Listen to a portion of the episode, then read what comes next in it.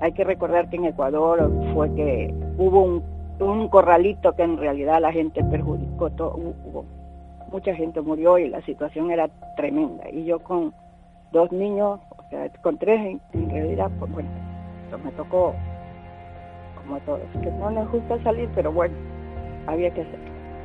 Al tener unos padres marroquíes, pues tenían la cierta idea de el fútbol de chicos, no es de chicas, no puedes jugarlo, no puedes meterte en un equipo, que sí, que a mí me gusta jugar en la calle, pero no es lo mismo que competir. Y lo pasé muy mal porque mi marido se quedaba siempre solo, no veía a mi hija, no la veía crecer y, ha sido la verdad es que muy duro. Cuando vine a España también venimos todos juntos. Claro, seguir un ritmo de una mujer que está siempre fuera y nunca estar juntos, eso también tienes que pagar mm, el precio muy alto. Mi nombre es Vicente Boix. Soy periodista. He estado un año investigando la historia de las mujeres que acaban de escuchar. Son tres, aunque representan la vida de miles de migrantes llegadas a España desde la década de los 90 hasta ahora. Ellas, Teresa, Omaima y Natalia, ponen voz a las mujeres que ya no tienen, a las que no llegaron. También a la injusticia social, al racismo, al machismo que campeó por sus anchas por la España del 2000. Hablan de mucho, y bien, pero sobre todo de la importancia del deporte en sus vidas. Exactamente del baloncesto, fútbol y balonmano. Más adelante sabrán por qué. La mujer tras la frontera, tres historias y una meta. Capítulo 1. Un viaje, una decisión. Teresa Noralma Rosas tiene 55 años, que reconoce que se siente más joven que cuando cumplió los 30. Nacida en la localidad ecuatoriana de Durán, a pocos kilómetros del puerto marítimo de Guayaquil, se crió en el seno de una familia humilde y trabajadora, hasta que se emancipó con su pareja a los 23 años. Poco después, tuvo sus tres hijos, Ana Alicia, Pedro Daniel y Ana Belén. Su vida, por aquel entonces, seguía la línea de la normalidad, pero la dura situación económica de Ecuador afectó como a tantas personas en su vida. Así lo recuerda. En Ecuador fue que hubo un un corralito que en realidad la gente perjudicó, todo, hubo, mucha gente murió y la situación era tremenda. Y yo con dos niños, o sea, con tres en, realidad, pues, bueno, la situación era terrible, terrible, terrible, no se podía. Mm, ahí los amigos y la familia reunieron para, para salir y eso me tocó como a todos, que no les gusta salir, pero bueno, había que hacer. Una vez tomada la decisión de salir de Ecuador dirección España, se topó con el problema del visado. Para obtener un visado en los países nuestros y todo, tienes que tener cuentas, tiene que y con la situación que hacía, ¿qué cuentas vas a tener? ¿Qué dinero vas a tener? Sí, esto de los bancos dejaron a la gente, pero en la ruina total y todo eso. Entonces, era la oportunidad de salir sin tener aquello. De esta forma, con los ahorros de toda la vida, la ayuda de su familia y de su amiga Mercedes Reina, por aquel entonces residente en España, logró reunir el dinero necesario para costear el vuelo. De, allá me ayudaron todos a reunir el dinero para el, para el, eh, para el pasaje, porque es muy carísimo, pero bueno, el sacrificio valía la pena. Y la amiga de acá me mandó mil, mil dólares para presentarlo como que venía de turista. O sea, tenías que presentar algo, porque si tampoco no te dejaban entrar. Y ella me lo prestó, cosa que acá se lo tuve que devolver y todo eso. Y esa fue en realidad la, la situación. Así que tuvo que respirar profundo, no pensárselo dos veces y con mucho pesar dejar atrás la que había sido su vida durante 42 años. No había otra, o sea, esa era la salida para todas las familias. No había otra, es que no se encontraba más.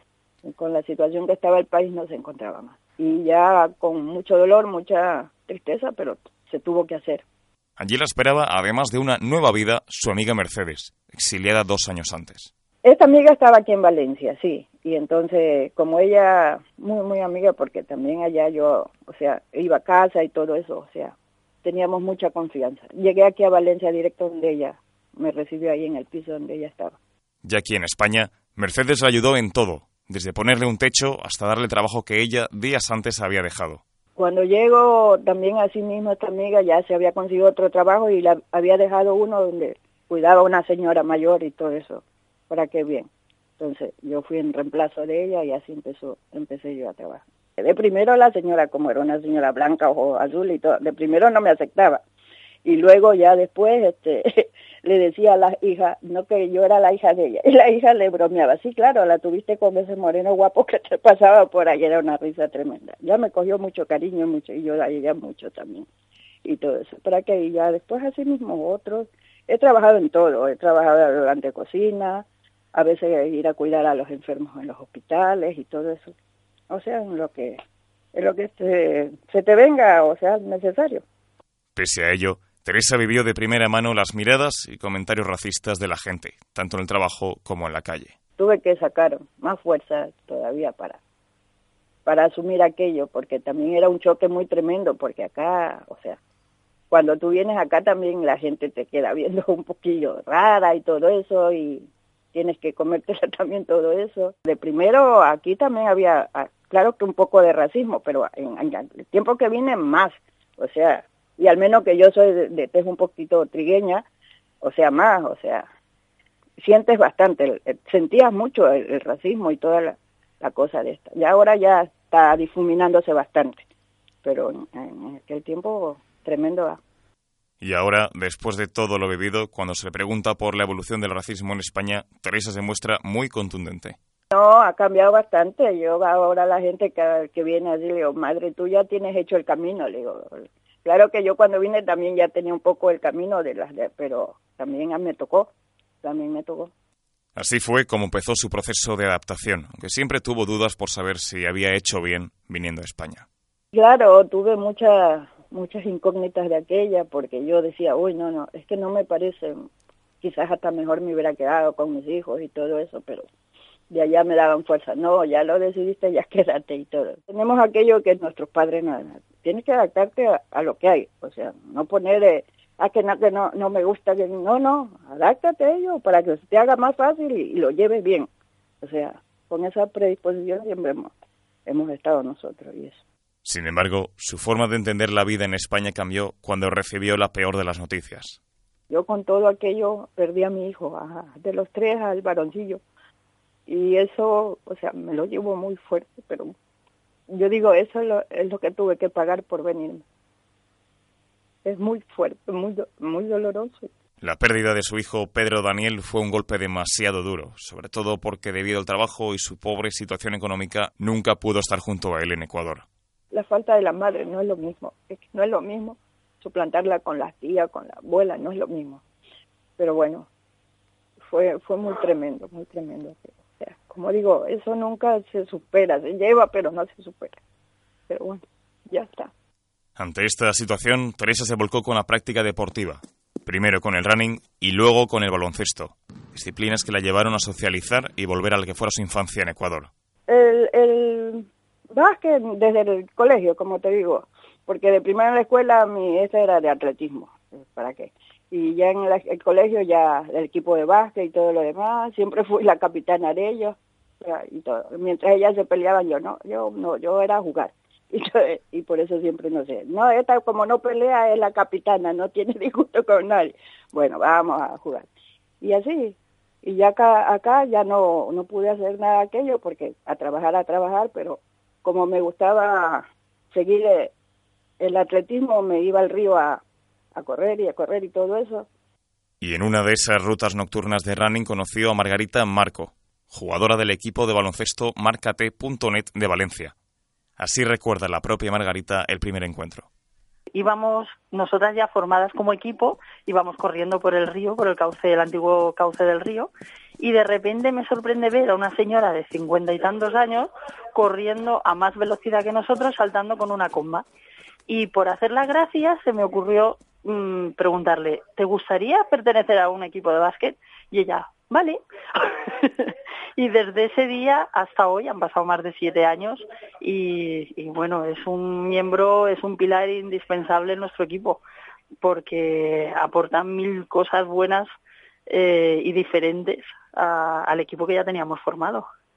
Por lo tanto, Margarita destaca por encima de todo las cualidades de Teresa, tanto dentro como fuera de la pista, y no son pocas. No se rinde, es luchadora, no da una pelota por perdida y tenemos el hándicap de la edad, porque nosotras estamos en preferente en la Federación de Baloncesto, pero jugamos siempre con chiquitas de 20 a 30 años y la media de, de nuestro equipo es de 50.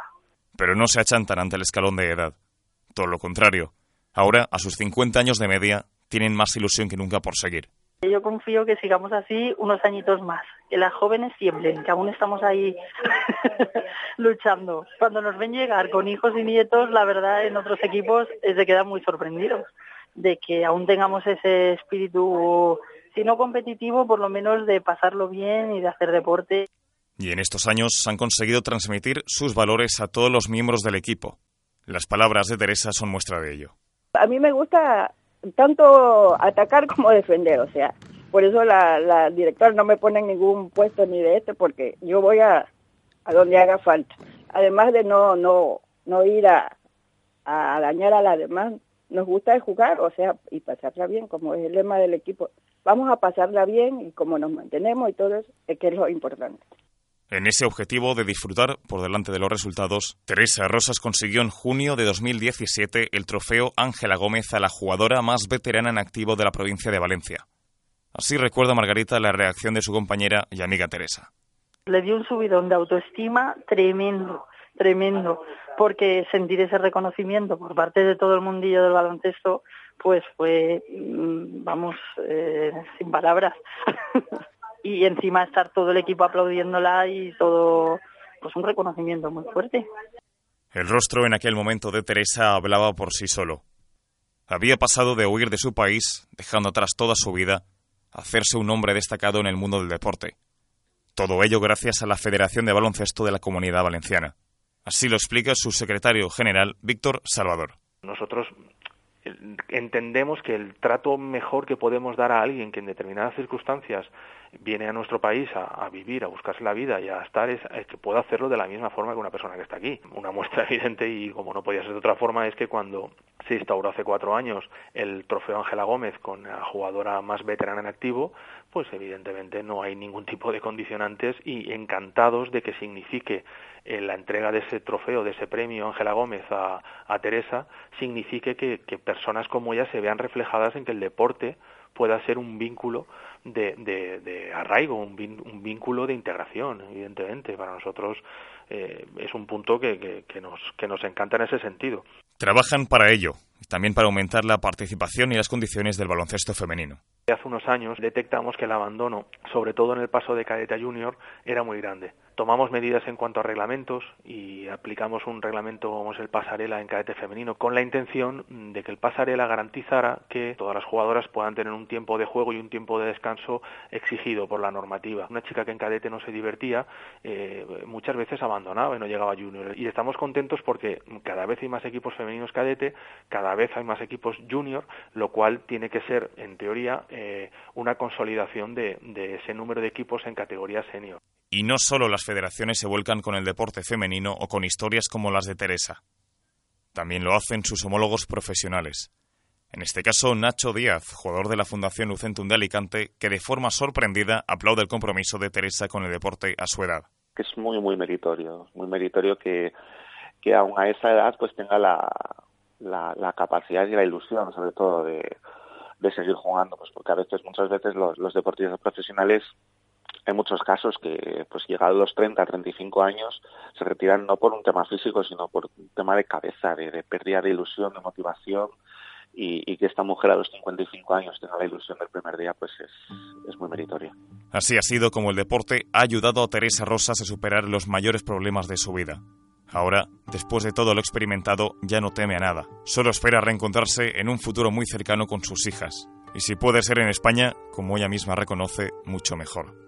Sería el final perfecto a un viaje y una decisión que cambiaron por siempre su vida.